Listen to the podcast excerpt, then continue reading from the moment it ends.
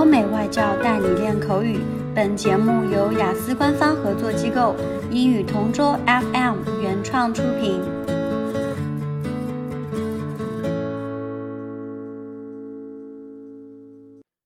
This is English Partner Topic Answers recording.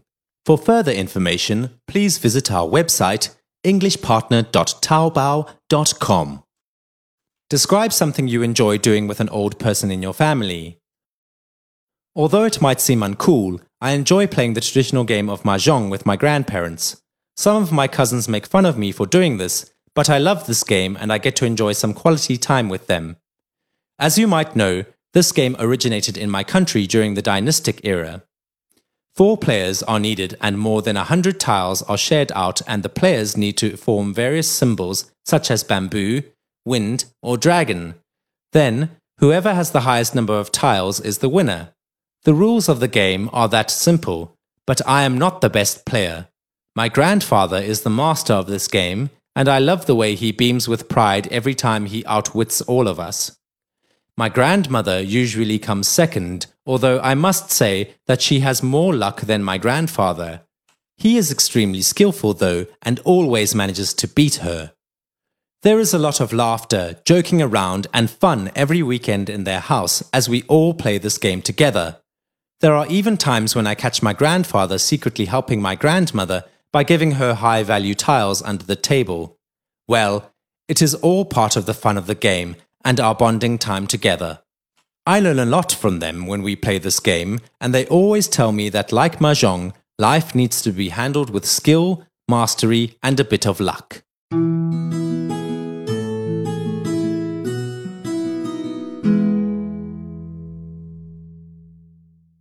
Describe something you enjoy doing with an old person in your family. My grandmother and I are best of friends. We often hang out together, going to parks, playing mahjong, and sharing stories so we can catch up with each other. Our all time favorite is watching movies in the cinema. Despite our age gap, we never feel the so called generation gap. I know we are inseparable. During weekdays, we start checking out the latest movies so we can know what we will watch over the weekend. Although I began to anticipate the weekend, she always reminds me to study hard and concentrate on my studies. If I have some difficulties with my homework, she will sit beside me and help. I also like it when she would tell me stories that can help me understand more about life. She brightens up my day and lightens my mood. It has become our routine that Sunday is Sunday. We would spend the rest of the day having fun with each other. I like spending time with her because there was never a dull moment. After watching a movie, we would head out to our favorite snack bar and have a vanilla ice cream for her, and mine's always chocolate chip ice cream with some sprinkles on it. The best part of being her granddaughter is that she gets to spoil me.